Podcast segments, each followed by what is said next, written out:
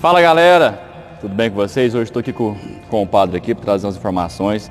E o título desse vídeo vai ser o seguinte: O verdadeiro sentido do Natal. É, que é Natal é uma das principais festas do cristianismo.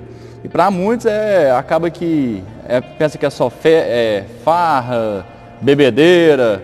Então a gente vai quebrar esse paradigma um pouco. Eu trouxe o padre aqui. Obrigado por estar aceitando esse convite. E a gente vai conversar um pouco para falar sobre o, o presépio, tudo, o sentido verdadeiro do Natal, é, as, é, o impacto das famílias é, que, que buscam isso para ensinar para os seus filhos. E eu quero agradecer demais, por ter aceitado isso, pedir para que vocês se inscrevam no canal, não deixem de se inscrever. E então, Padre, o que, que você tem para falar para a gente sobre a espiritualidade do presépio? E quero que o senhor se presente e já pode começar a conversar aí e falar sobre. Essa entrevista vai ser bem aberta e diferente. Muito bem. Rony, eu que te agradeço, né, poder participar desse canal nesse momento tão especial né, e dessa apresentação, né, da, levar às pessoas essa mensagem natalina. Né. Então eu sou o Padre Osvânio, aqui da paróquia São Damião, colaboro aqui na paróquia São Damião de Molokai em patrocínio. Muito bem, quando a gente pensa no presépio, está aqui né, né, na nossa igreja, nós temos que pensar também como que surgiu o primeiro presépio. O primeiro presépio, quem fez foi São Francisco de Assis em 1223, numa cidadezinha de Roma, ali próxima a Roma, chamada Grétio, onde São Francisco ele quis trazer né, para a arte aquilo que está no Evangelho. Então foi o primeiro, foi o inspirador né, desse presépio que nós temos hoje aí na nossa sociedade, pelas igrejas, pelo mundo afora. Então o presépio é, é tipo ilustração através de figuras e tudo para é como se fosse o, foi o, o nascimento de Jesus Exatamente. ensinado através de imagens. Através de imagem. E a imagem a gente sabe que é uma maneira de evangelização. É, a gente pensa quando a gente vai em Roma, na Capela Sistina, por exemplo. Ali você tem, naquelas imagens, né, aqueles quadros de Miguel Ângelo, toda a história da salvação. E se você entra ali, você começa a ler o Evangelho na, nas imagens. Então São Francisco quis fazer isso. Então ele trouxe para a sua realidade, para a arte, né? aquilo que está no Evangelho de Mateus está no Evangelho de Lucas, tanto no capítulo 2 de Mateus quanto no capítulo 2 de Lucas, lá no início, né? quando se narra a, o nascimento de Jesus. Só que Mateus, ele foca a presença dos magos, isso é muito interessante. Esses magos que estão ali em torno de Jerusalém, não diz que são três, são alguns magos. Nós que pela, pelo, pelos presentes que eles levaram, então nós intuímos que foram três reis. E né? qual é o nome deles? E os que nomes também é engraçado, que na Bíblia não fala dos nomes, mas nós, né, pela, pelo costume ou pela história, né, foram criados os nomes, né? Gaspar, Baltazar e Belchor. Né? Que, era, que, assim nós denominamos. Mas eram pessoas que diz que eles vieram do Oriente, ou seja, do mundo pagão, isso já é um, dado muito teológico, né? porque eh, o nascimento de Jesus é uma salvação, é uma salvação universal, não é uma salvação para restrito ao povo de Israel. Então, essa, essa manifestação aí dos magos, né, que eles não sabiam onde Jesus havia nascido, mas Herodes chama ali os entendidos da lei daquela época e eles sabiam, mas eles não foram visitar. Quem foi, quem foi visitar foram os magos que oferece seus presentes, né? três presentes: o ouro, incenso e a mirra. Por isso a gente diz que eram três, né? três reis magos. E em cada presente também tem um simbolismo. O ouro representa aí esta realeza de Jesus, Jesus como rei, né? essa oferta do rei, a realeza. Né? O incenso representa a divindade, né? porque na, na época o, o imperador era o Senhor, né, que era incensado. Não, quem deve ser incensado é Jesus, é Deus. Então, aí o incenso né, é oferecido ali à divindade. E a mirra, que representa a humanidade de Jesus.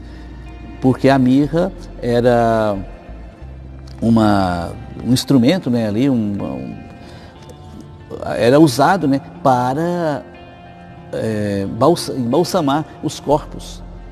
Então a mirra representa essa humanidade de Jesus. Né? Então esses três presentes é representado aí na, na, na oferta desses magos, representa também essa oferta que Deus nos faz através de Jesus. Né? Ele é o Filho, Ele é Deus que nasce. E depois a manjedoura. A manjedoura também é um símbolo muito interessante. A manjedoura era lá na, na região de Jesus, na região da, da, Palestina, era o lugar que as vacas comiam, o coxo, que a gente chama hoje de coxo. Então Jesus dentro de um coxo. Né? A mesa das vacas e depois esse Jesus ele vai para a mesa da Eucaristia onde as, o, o, ele nasce no lugar de dar alimento para o gado, para as vacas. E na mesa da Eucaristia, ele se torna alimento para a humanidade. Então, se, então nós não podemos desvincular essa espiritualidade do presépio, até mesmo com a espiritualidade da cruz, né? porque o trono de Jesus, né? um rei, um filho de rei, nasce o quê? Num, num berço de ouro, a gente usa até essa expressão, né? E Jesus, o berço de Jesus era um coxo. E depois a sua, o seu trono se torna a cruz. Então é muito interessante a gente fazer essa ligação desse menino Jesus com também a sua paixão e a cruz. Não podemos desvincular. E Lucas, ele foca a visita dos pastores. Muito interessante isso. Os pastores eram pessoas também marginalizadas. Eram pessoas consideradas impuras porque eles trabalhavam com, com animais. Então eles não, faz, eles não podiam nem fazer parte do culto, da religião e, e, e fazer parte ali da, da religiosidade do, do daquele povo, né, daquele tempo, porque eram considerados impuros. Imagina, eles que recebem esse anúncio do anjo para visitar aquele rei Jesus que havia nascido. Então, uma categoria impura é que tem esse privilégio de fazer uma visita a Jesus. Como que a, a, palavra de Deus, o Evangelho vem trazendo para nós esse sentido também desse nascimento de Jesus, que vai quebrando né, toda essa corrente ou toda essa cortina né, de discriminação, de indiferença. Veio trazer para nós aquilo que realmente Deus deseja para a humanidade. Isso é muito importante. Então a presença né, dessa, da, dessas imagens, isso está no Evangelho, e também, também a, o, o anjo que está ali representado, tem a estrela. Então essa estrela que vai mostrando aqueles astrólogos, aqueles magos da época, aonde Jesus estava. Interessante quando eles oferecem seus presentes. No início, quando o, rei Herodes conversa com eles, o rei Herodes fala assim, olha, vocês vão lá visitar saiba uma notícia verdadeira sobre esse menino que eu também quero visitar. Também quero saber quem é esse Jesus, quem é esse menino. E eles voltam por outro caminho. Não voltam mais para, pelo caminho indicado por Herodes, mas eles voltam pelo caminho da vida. Né? Isso tem muito a ver para os nossos tempos de hoje. Né? Precisamos voltar sempre ao caminho da vida, não compactuarmos com o caminho da morte. Isso, isso não é de Deus. Né? E, e existem muitas situações herodianas no nosso tempo de hoje. Então, o, o presépio, o Natal também quer ser para nós uma manifestação dos tempos de hoje, até de conversão para, nosso, para, nosso, para a nossa maneira né, de ver as coisas, nossa maneira de entender este mundo tão marcado por situações né, de, de violência, situações aí de morte, né, e cada vez mais presente, especialmente no nosso Brasil. Né, nós estamos vendo isso cada dia. É. E assim, é, padre, a respeito das, das, famílias, eles estão presentes hoje na igreja, estão levando esse ensinamento para os filhos, dando o exemplo, trazendo é, a família em si na igreja. Que, que o senhor tem a dizer sobre isso? Questão mais da, da juventude mesmo, que os jovens que são o nosso futuro, eles estão frequentando as catequeses, estão sendo doutrinados é, na nossa religião, como que é? Olha, esse tempo de pandemia, tem trazido para nós um novo ensinamento, especialmente para as famílias. Porque hoje, devido aos protocolos, devido ao distanciamento, toda essa situação aí, né, nós estamos vendo que não é possível a gente acolher todos aqueles que gostariam de participar na igreja como templo. Tem senha, né? Pra, pra... Tem, tem, até essa coisa a da senha, senha né? né? É limitado a presença, né? Mas a igreja não se resume no templo e não se resume ao espaço físico. A gente estava conversando, só trouxe alguma oração para o pessoal de casa que está acompanhando a gente? Sim, é uma oração que as famílias vão rezar, né? não vou entregar que também estamos entregando na secretaria, para que as pessoas, as famílias possam rezar em casa diante do presépio. E já que estamos diante do presépio, eu quero rezar, é, fazer esta oração rezando em nome de todas as famílias que estão neste momento é, acompanhando este vídeo. A oração da família diante do presépio. Menino Jesus, Deus que se fez pequeno por nós, diante da cena do teu nascimento, do presépio, estamos reunidos em família para rezar. Mesmo que fisicamente falte alguém, em espírito somos uma só alma. Olhando para Maria, tua mãe santíssima, rezamos pelas mulheres da família, que cada uma delas acolha com amor a palavra de Deus, sem medo e sem reservas. Que elas lutem pela harmonia e paz em nossa casa.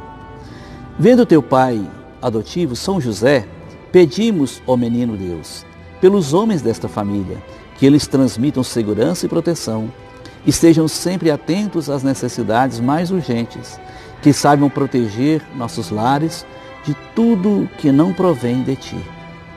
Diante dos pastores e reis, reis magos, pedimos por todos nós, para que saibamos render-te graças, louvar-te sempre, em todas as circunstâncias, e que não nos cansemos de te procurar, mesmo por caminhos difíceis. Menino Jesus, contemplando tua face serena, teu sorriso de criança, bendizemos tua ação em nossas vidas. Que nesta noite santa possamos esquecer as discórdias, os rancores, possamos nos perdoar. Jesus querido, abençoa nossa família, cura os enfermos que houver, cura as feridas de relacionamentos. Fazemos hoje o propósito de nos amar mais. Que neste Natal a bênção divina recaia sobre nós. Amém. Amém, Padre. Muito obrigado pela iniciativa é, de, de, também de, de contribuir para esse canal. Eu acho que a juventude hoje está em peso na internet, então às vezes o pessoal não vem aqui na igreja e tudo, mas na internet está marcando presença e cada vez mais presente. Quero te agradecer muito e vamos desejar né, um Feliz Natal aí pro pessoal, para dar uma benção para quem estiver vendo esse vídeo aqui e que o ano 2021 seja muito melhor para todo mundo, que dê saúde e paz, né, Padre? Para, para todos. Isso. Eu que te agradeço, Rony, essa iniciativa foi sua, né? É e a proposta foi sua. E que bom né, que a gente encontre aí nesses meios de comunicação, nesses sites, né, é, essa oportunidade de levar essa mensagem do Evangelho para as pessoas. Essa iniciativa sua seja muito abençoada também. Né, e sempre a gente ser portadores de notícias boas. Isso é muito importante. Porque notícias ruins já tem demais. É, Fake news já tem demais. É. Então, que a nossa palavra, nossas notícias sejam notícias né, esperançosas. Isso, né? Com certeza. então, então abençoe. Feliz Natal para o senhor também. Feliz Natal, né? E que Deus abençoe todos vocês que estão partilhando, compartilhando né, deste canal e que você também, meu irmão, minha irmã, seja uma bênção de Deus aonde você estiver. Sei, então não se esqueça de se inscrever no canal não, dar o joinha e ativar o sininho de notificação, beleza? Grande abraço para todos vocês.